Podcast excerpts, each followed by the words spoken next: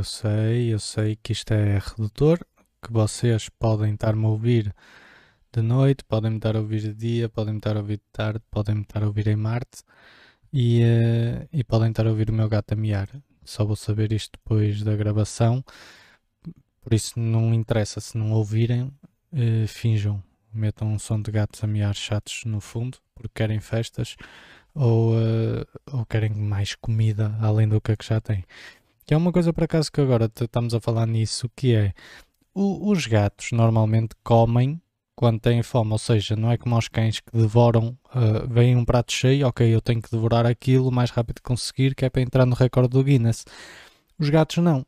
Os gatos supostamente, supostamente, dito por especialistas, têm fome, vão comer, não têm, quer esteja cheio, quer esteja vazio, uh, e, e é assim que funcionam exceto, exceto os meus.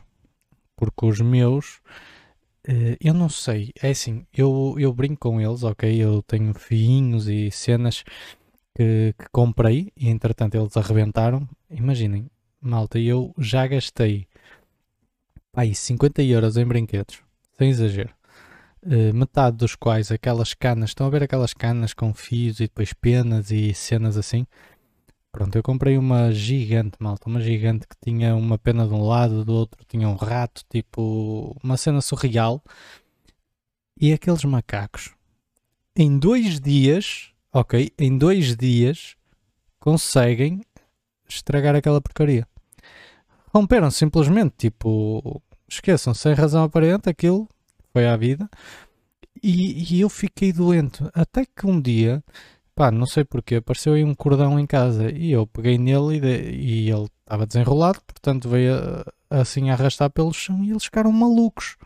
Mas isto, ora bem, é assim, eh, esses 50 euros que eu gastei em brinquedos, tudo se resume a uma, um pau, no fundo, que era uma iscana, em que eu amarrei esse cordão uh, de uma sapatilha qualquer, que até hoje não descobri de qual era, e ando a brincar com eles numa cena uh, que, pronto, uh, enfim, se eu quisesse fazer, custava-me exatamente 0 euros.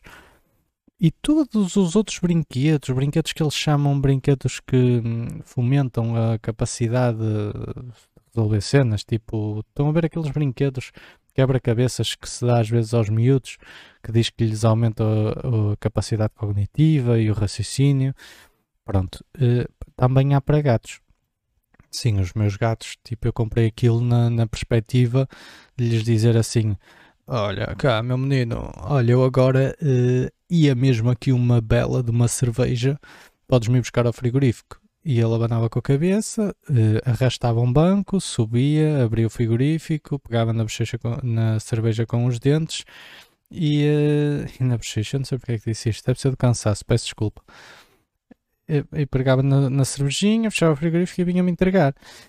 Porque cognitivamente os meus gatos com estes brinquedos ficariam evoluídos num nível mágico. Não aconteceu. Uh, aquele brinquedo que eles falam, que eu trouxe, durou tipo meia hora até eles nunca mais quererem saber.